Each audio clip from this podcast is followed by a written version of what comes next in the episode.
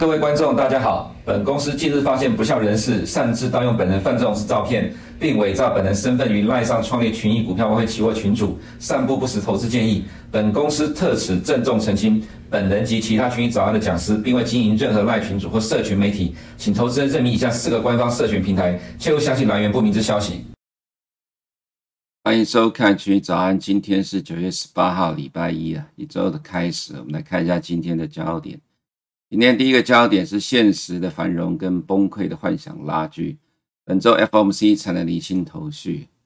呃，现在时序已经进入了九月下旬了哈，九月十五号已经过了，第三季快要结束了。这个是第三季的最后一个月，只剩这两个礼拜的时间，呃，开始陆陆续续有些公司要公布财报了。我们在呃上周有提过了哈，那么 Oracle 跟 Adobe，Oracle 财报不好，Adobe 财报好，但是股价都跌。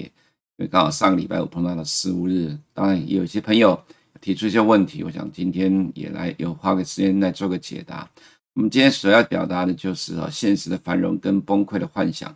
回想从去年底到今年初，崩溃之声不绝于耳。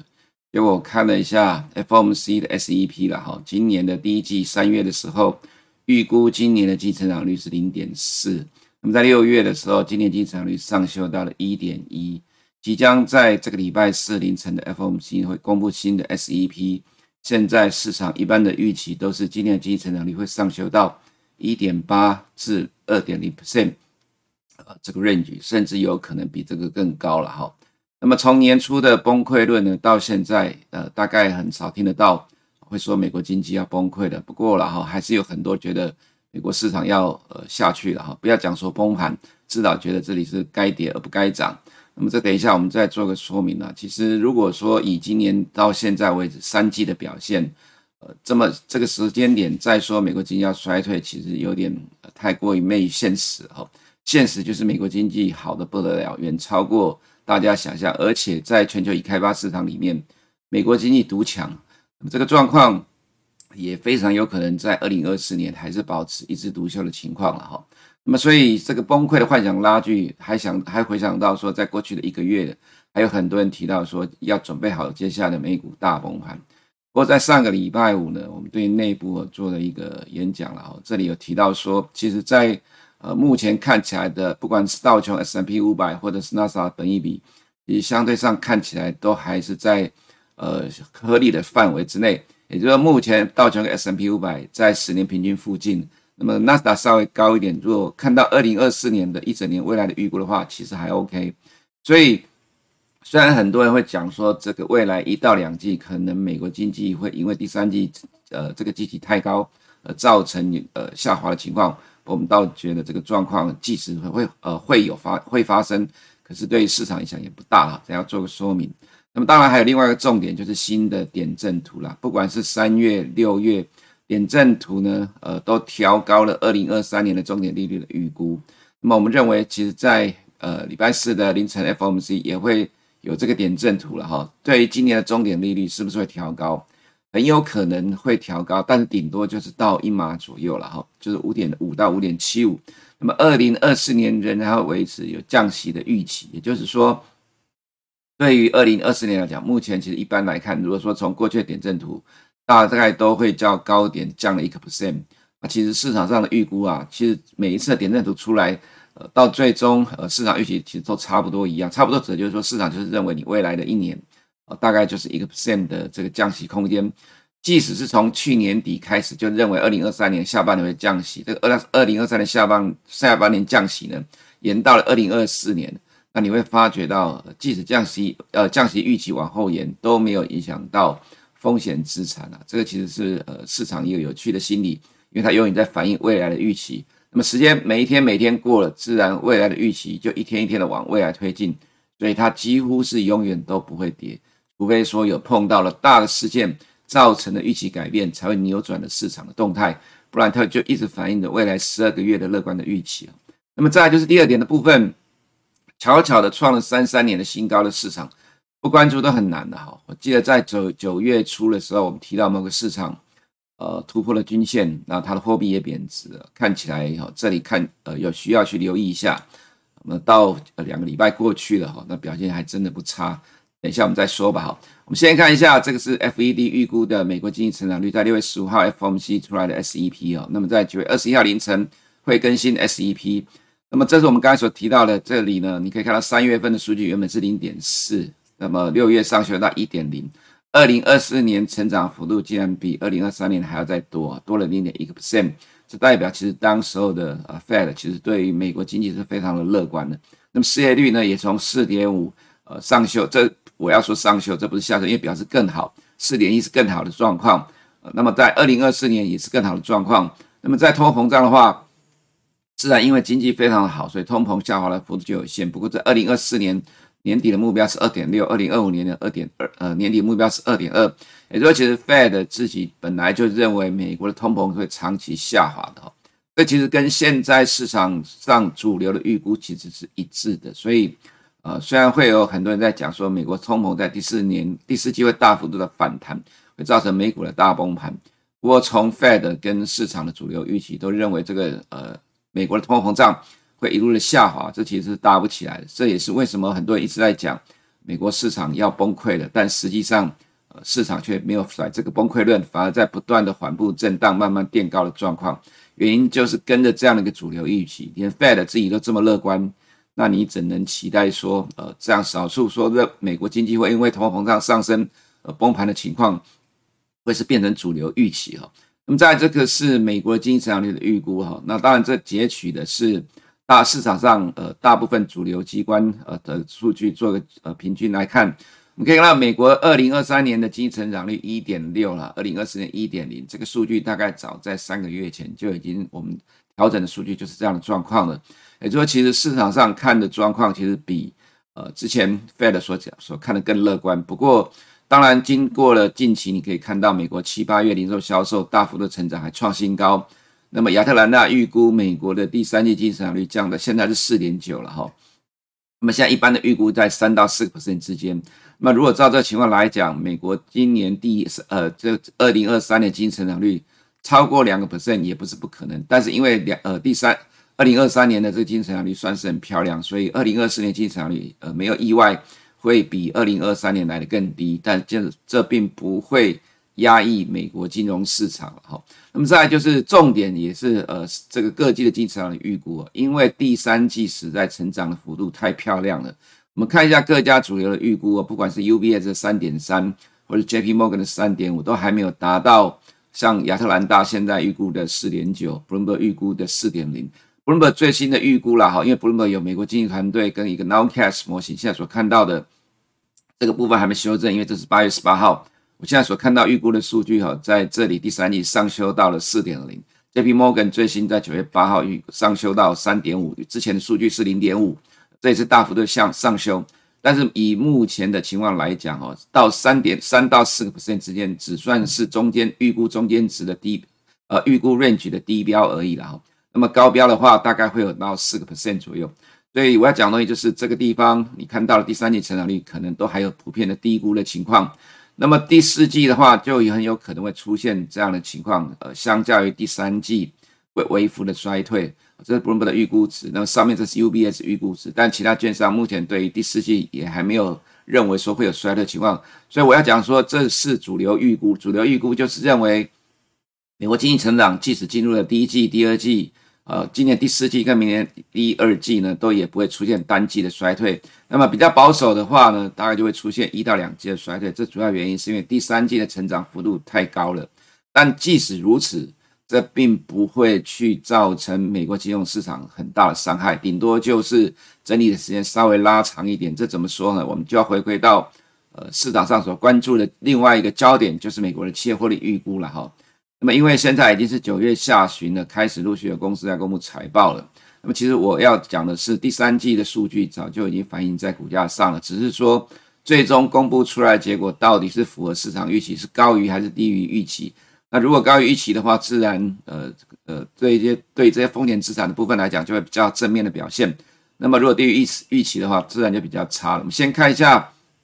呃第三季的企业获利成长预估了哈。对 S&P 五百的这五百家企业获利大概只有成长呃零点五个 percent。那么呃在资讯科技的产业呢是成长了四点二 percent。那么成长最大的还是电信服务业了哈，所以我们看到其实第三季美国的企业获利就已经改善了。那么来看一下第四季跟到明年上半年部分啊，在上面是 fac 晒预估的数据，第四季的呃预估的呃企业获利增长率是八点二，整个年第三二零二二三年的整年呢是成长一点二 percent，二零二四年第一季、第二季呢呃是分别成长八点六、十二点一 percent，整年二零二四年是成长十二点二 percent。呃，其实我还记得在去年第四季的时候，我有提到，其实对于二零二三年的美国金融市场是比较乐观的。有个很重要的关键就是。市场对于二零二三年的获利预估是持续的往上走，单季的企业获利成长往上走。只是虽然最终在今年的上半年呃出现了不如预期的情况，有比较大的衰退，那么但是最终到下半年又恢复了正成长。这当然也跟机器的关系呃机器因素有关。不过对于美国投资人来讲，永远在反映未来的十二个月的预期了。所以呃过去的已经都不重要了，而且随着时间的推进，它本来就会一直往后去反映未来的预期。那么现在市场的预期认为，二零二四年会比二零二三年成长十二点二个 percent 哈，这幅度也不算小。在今年整年还有成长之后，还能够继续维持成长，所以即使你看到单季的呃 GDP 成长率稍微的下滑，它是因为第三季基期太高的因素了哈，基期太高之后进入了呃第四季，呃，其实我们个人主观认为啦，不至于会出现负成长，原因是因为第四季仍然是消费旺季，虽然可能比不上。第三季突然来的 Taylor Swift 的效应哦，但是基本上没有什么意外的话，这个消费旺季还是可以支撑美国经济有不错的表现的哈。那么整年二零二三年的话，资讯科技业还是维持小幅的成长，并没有衰退。我想这可能跌破大家的眼镜了哈。一般都预估都认为美国的科技业今年的获利整年会是衰退的，但实际上美国的科技业在今年呃整年还是成长的。那么二零二四年的话，我们看到这是 S M P 五百了哈。那么在呃，科技业的部分就会成长在十七 percent，成长幅度很大，所以呃，对于二零二四年的展望，原则上我们并没有呃持太过于保守的态度。那么接下来看其他的焦点的部分，众议院共和党极右派准备阻止延长美国政府的营运资金了哈，所以如果美国政府在十月一号关闭的话，那么在当时候呢，呃，十月中之前。有几个经济重要经济数据，就职缺、非农就业人口数据、CPI、PPI、零售销售等重要数据可能不会按时公布，这个不确定的风险上升了哈。所以虽然往年美国政府关门，市场都不会当作是利空，因为呃发生太多次了，美国政党恶斗经常的上演，导致美国政府关门。不过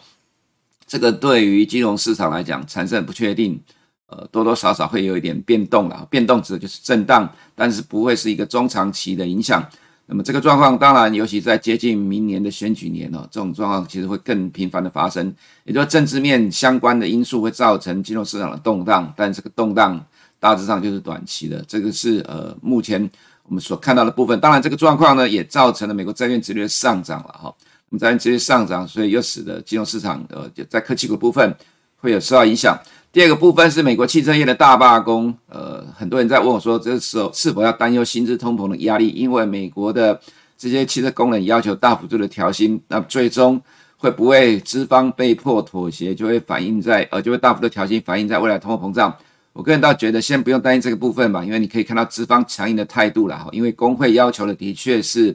不能说不合理了哈，当然，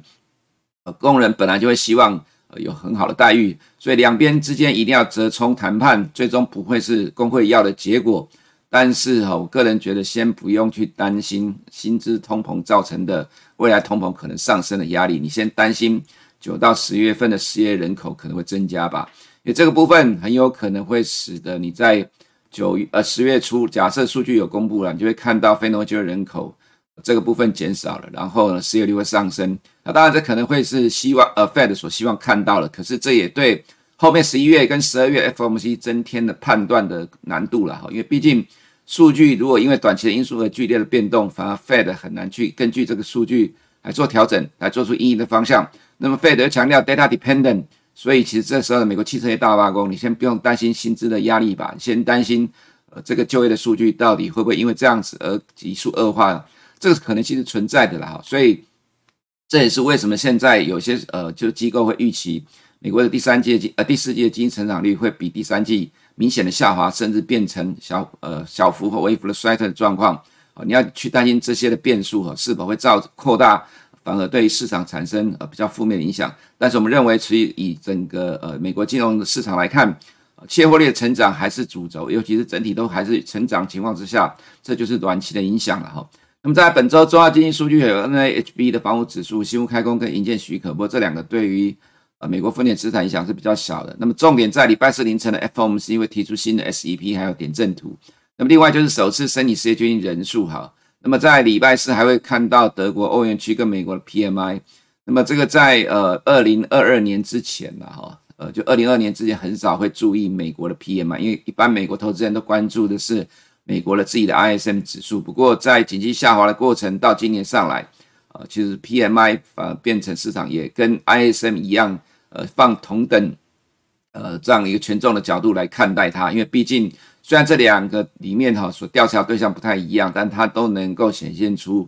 现在美国经济的动态，大家都高度的关注美国经济会怎么演变。不过现在美国经济状况真的很好，那么这个 PMI 虽然它会是领先指标哈，但是呃，我们会觉得说。其实在，呃，实际上对呃，就比较能够呈现美国经济全貌的部分来看，应该还是 ISM 会比较呃较 PMI 全面，但是它在短期一两天之内还是会影响到美国风险资产的动态了哈。那么本周 FOMC 之后就会有几个 Fed 分行的官员的谈话。另外一个有趣的是哈，上个礼拜五，密歇根大学的短中长期的通膨预期，不论是一年的或者是五到十年的，都较市场预期的大幅下滑。这个状况其实，在过去来讲，对市场应该是利多，但是在上个礼拜五的美国金融市场，尤其风险资产部分有比较大的幅度下跌。其最主要原因，那第一个是因为油价上涨引发债券殖利率上涨，这是第一个了哈。这第二个就是碰到十五日这个情况，出现比较大幅度的震荡，所以我们会认为说这就是短期的因素，反而这个利多变成忽略不见了。那当然，其实从原本市场认为的经济数据的好消息是市场的坏消息，到上周变成。经济数据的好消息还是市场的好消息，这就比较正面的情况，所以失误的影响，呃，我们就认为是短期的哈。再就是市场的利率动态的部分，这是到呃九月十八号，我们可以看到呢，在十二月的呃这个预估数据还是五点四三，明年年底的话是四点五十，这告诉你的是，呃，市场认为二零二三年不会再升息了哈。不过当然，其实在明年底这个数据有稍微的上升。哦，那今年年底之前已经不再会降息了，这应该是主流预期了。那么就是从今年到明年底，这样利率大概就是维持一个 percent 的差距哦。我们看一下 Fed Watch 的部分，呃，在这次 FOMC 呢，从原先的九七九八到今天早上的九十九，市场已经认为现在是不呃，就是说今年呃在九月这次是不会升息的。那么在十一月的部分呢，一样哦，从原本的七十一直往上升，升到现在将近七十三个 percent。在十二月的部分，从原先的五十六十以下升到六十一点四，市场认为二零二三年不会再升息的这个预期一直在不断的升高，这个其实对于金融市场是比较有利的。所以，我们看到从利率市场角度来看，没有什么明显的变化，甚至还是偏向比较正面乐观。所以，我们对于呃上周五的解读就把它当做是短线的影响吧。哈，那么再来，可能市场需要去担心的就是美国原油的部分，因为 OPEC 说。现在每天缺口到年底之前大概有三百万桶，那刚好现在是在减速关卡了哈。那当然，我个人觉得第四季你还是要看到中国的动态，还有呃，在美国的部分会不会呃有明显的趋缓的情况。如果这两个都同时存在的话，那么自然对油价会有上涨空间了哈。那么现在的位置呢，也刚好在年增率处于平持平的阶段，也就是说，在接下来第四季跟去年第四季比较，目前的价位就是跟去年差不多持平的，所以在。油价年增率的部分大概也就会变成平的，已经不会变成是 YY 负的。这个对于呢，在商品类的部分还有 CPI 的部分下滑的速度就会变慢了，但是反而未来核心 CPI 下滑速度就会变得快的。这个跟今年以来的走势是不太一样的。这个是美国的汽油的价格在去年第四季的时候，现在的位置在这里，所以如果去看去年的呃第三季的话呢，其实目前还是负的成长，但进入第四季之后，有可能就变成正成长。所以进入第四季的 CPI 演变是需要去留意的哈。不过就我们长期所观察的模型，其实接下来第四季的 CPI 还是逐季呃逐月的往下掉。目前所看到预估的九月 CPI 大概是三点五 percent 左右，十月、十一月呢都是三点一左右。那么这个未来会不会就照 TIS 模型预估？我们就边走边看吧。每个月来呃 update 最新的数据来告诉投资人哈。那么接下来就是呃其他部分啊，所以美国公债殖率在近期有稍微的反弹，就是因为担心美国政府可能关门导致的债券殖率上涨。但是我们觉得这还是短期的影响。本周 FOMC 见真章了哈。如果照过去几次 FOMC 来看，我个人会认为会跟过去几次 FOMC 一样，市场会当做呃利空出尽来解读哈。这是我们根据过去几次 FOMC 的内容，我们觉呃可以推估的出来，大致上也会有类似同样的走势了哈。那么从美元的角度来看呢，还是相对的强。那么这个状况并没有改变。本周日本央行还有英国央行都会有利率决策会议。那么日元跟英镑是否进一步的下跌，是推是是这个呃能否继续推升美元的关键的哈。因为投资人密切关注其他央行的动态。那么本周有一大堆的央行举行会议，礼拜四凌晨的 FOMC 之后，礼拜四晚上 BOE，还有瑞士、瑞典、挪威、土耳其、南非，礼拜四非常的热闹，影响影响全球金融市场的债市汇市的走势。那么礼拜五呢，有日本央行的会议，这等下在日本会做个说明的哈。所以欧元的话，近期持续弱势了哈，这个其实在反映 ECB 的货币政策，英镑也是一样。那么在上个礼拜五出现了近期很少见的状况，犹记得去年第四季到今年第一季，我常常在讲说欧洲股市比美国强，撑住了美国，让美国用时间换取空间，结果到最终美国市场拉起来了。那么在这次的礼上个礼拜五，其实很这种感觉跟过去年第四季以来。有一点点的类似啊，当然不是一天不代表全部，我们只能持续的观察，因为我们常常说趋势是在每天的盘势中累积形成的哈。那么在上个礼拜五有这样的情况，我倒觉得呃对市场可以把它当做正面的角度来解读，尤其是在法国市场涨了大概零点九六 percent，在美股下跌，因为美股一开盘就一路往下走，几乎完全没有受到太明显的影响，而指数驱动股前三名都是奢侈精品股，呃，这个其实跟呃，去年第四季啊，到今年第一季的这个类呃走势还蛮类似的了哈。欧股没有被美股带衰，呃，我个人觉得接下来反而可能要要留意一下欧股的动态。那么当然，因为还有一个主要原因，就是其实跟去年第四季到今年第一季同样一个理由，就是欧洲市场的本益比很低啊，非常的便宜啊。你在美国的部分，债券殖利率仍会影响科技股了哈，就是美国政府关门，油价上涨。本周 FOMC 对市场因素正面，那么十五日因此是短期的影响。那么本周呃，本周还有 FedEx 的财报。那么下礼拜有美光跟 Nike 哈、开始陆陆续会有公司公布财报了。那么在美股的部分，我们认为九月二十号 FOMC 之前持续震荡，这样的看法是一样没有改变的哈。所以在呃个别的股票上来讲的话，大致上我们觉得都还是维持原先的一个状况。VIX 的话还是在二零二零年以来低档啊，虽然因为上个礼拜五有比较大反弹，不过我们觉得这个其实影响都还好，毕竟还只是短期的反弹而已。那么科技股仍然受到殖利率的影响，所以这没什么太大变化。但是 Apple 呢，果然呃，如何一般所呃一般呃有呃某些媒体所提到的哈，高阶机种销售还是最好了。所以其实，在短线上发表新机规格被猜中之后，那么接下来震荡就看后面的销售状况影响而定了。其他权值股我们觉得表现还 OK，可以接受了。所以就是短期的震荡影响吧哈。那么回到了亚洲市场的动态的部分，就是我们第二个焦点所提到的哈。我们先看一下日本政府修改的相关的投资法规哦，这个反而会使得日元再继续的贬值。这有兴趣自己去找新闻来看呐。我们要讲的就是说哈，其实，在日元的部分，上个礼拜日本央行官员提到说，市场错误的解读植田河南的说法，所以使得日元持续的贬值，收盘再创新低。这往上涨是贬值，所以是收盘再创新低的哈。那么自然日元贬值对日本市场是比较有利的。这是你 K 二二五，我记得。呃，我们大概在九月初的时候也提到说，我们留意到它的动态变得比较强的哈。那么从九月初到现在已经两个礼拜了，这是你 K 二二五。可是我们看到更广泛的这个成分指数，有两千档以上的日本公司呢，其实已经创了一九九零年以来的新高，创了三三年以来新高。在已开发市场里面呢，这是走势最强势的市场了哈。所以当然也不排除说欧洲市场也受到日本股市的影响。那么，在你会觉得这有什么关联？有啦，长期以来我们在观察已开发市场的结果，其实欧日股多多少少会呃比当然美股联动性是最高了，不过也会受到欧股的影响。当然，另外重点是日本的企业盈余在不断的成长，呃，所以这其实最重呃最关键的还是要回归到它自己基本面的部分，因为基本面很强，所以吸引了市场资金进来。虽然近期呃，我们先看一下外资有在调节日本股市，可是都被内资买上去了哈。九月以来，呃，几乎是所有类股都在上涨。如果表现最差的，呃，最差的也只有大概跌不到一个 percent 哈。所以现在的市场，就如我们在九月初所提到的，我们观察到有它的动态正在转强的一个状况。那么在其他亚洲市场的部分，中国的话，上个礼拜四晚上再来一次的降准，不过降准也无法拉抬 A 股了哈。我们把呃 A 股拿到前面来看，外资没有买账。那么另外看到的是，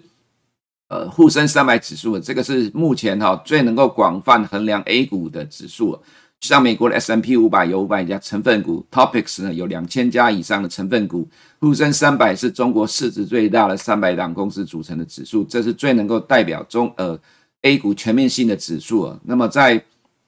不断的利多之下都能够走成这样子，那我们也没办法期待什么了哈。另外一个是创业板，这也是人气指标，这投机人气指标，呃，持续不断的破底，这是最弱势的市场。所以 A 五十上个礼拜五外资才卖超了二十六亿，也能跌成这样子哦。内资对于官方的利多根本不买账。那当然，呃，因为呃很多人喜欢对岸这个市场，呃，我们觉得说，如果你真的一定要玩的话，你就短线的玩一玩吧。我们是没有建议长期的看法了哈，就是短线玩一玩。那么在呃我们台湾的部分呢哈，呃先看一下香港，其实香港其实一样的弱势，只是说近期走势稍微比 A 股强一点了，不过它还是会被 A 股拖着走。那么回到台股的部分，半导体设备的利空只是短期，一切看美股的后续的动态。当然，我们刚才在美股的部分呢，用很多的时间来去跟你解读，在第四季美国的企业获利，还有二零二四年的企业获利，美国的经济成长率。所以在这个大方向之中呢。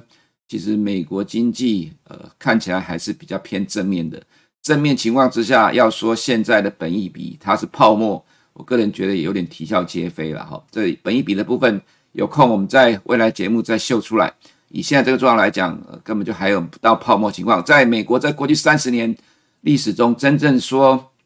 因为泡沫破灭而跌下来，大概就两千年。我两千年那时候本益比跟现在本益比，呃，真是天差地别哈。如果要看呃过去十年平均来讲的话，目前的美国道琼 S&P 五百五百刚好就在十年平均附近，顶多只是因为呃高利率的关系，你觉得也不应该呃跟十年平均一样。但是另外一个问题仍然在前面，就是降息预期早就形成了，市场认为未来的一年至少会降一个 percent，所以如果你再搭配降息预期，又只能说这个十年平均它并不是符合市呃就是该有的水准。所以对台股来讲了哈，这里可以看得到在美股。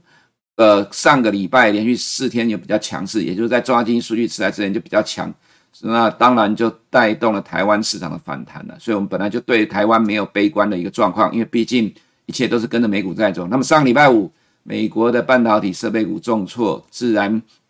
会拖累今年台湾的科技股了，这也正常情况。不过，既然市场的眼光都在二零二四年，虽然说呃二零二四年半导体会较二零二三年复苏，早就市场共识。不过整年的角度来讲了哈，就不会去忽略，呃，就不会去带太过于担忧可能一季到两季的状况。市场仍然乐观，二零二四年整年的经济复苏带来的半导体的成长以及库存的消化，在二零二四的结束。所以科技业占台湾市场这么重的比重之高，这么高的情况之下，你当然要关注产业的动态，但这就终究是短期的影响，因为毕竟二零二四、二零二五，尤其现在时间即将进入二零二三年的第四季。市场会直接开始反映二零二，呃，不是直接，早就已经反映了，只是涨多之后，后面可能会有财报影响，但是主轴就是二零二四年的展望。进入了二零二四之后，如果美国金融市场还是维持强势的话，那么二零二五的获利预估就会影成为影响市场的主轴。所以永远在看未来了哈。其实台湾也逐渐变得美股化，既然这个状况永远在对未来的预期反应，你就不用太紧张。对短线的震荡，它就是短线而已。以上是我们今天群益早安的内容，我们明天见。如果你不想错过最新市场动态，记得开启小铃铛并按下订阅。此外，我们在脸书、YouTube 以及 Podcast 都有丰富的影片内容，千万不要错过。每日全球财经事件深度解说，尽在群益与您分享。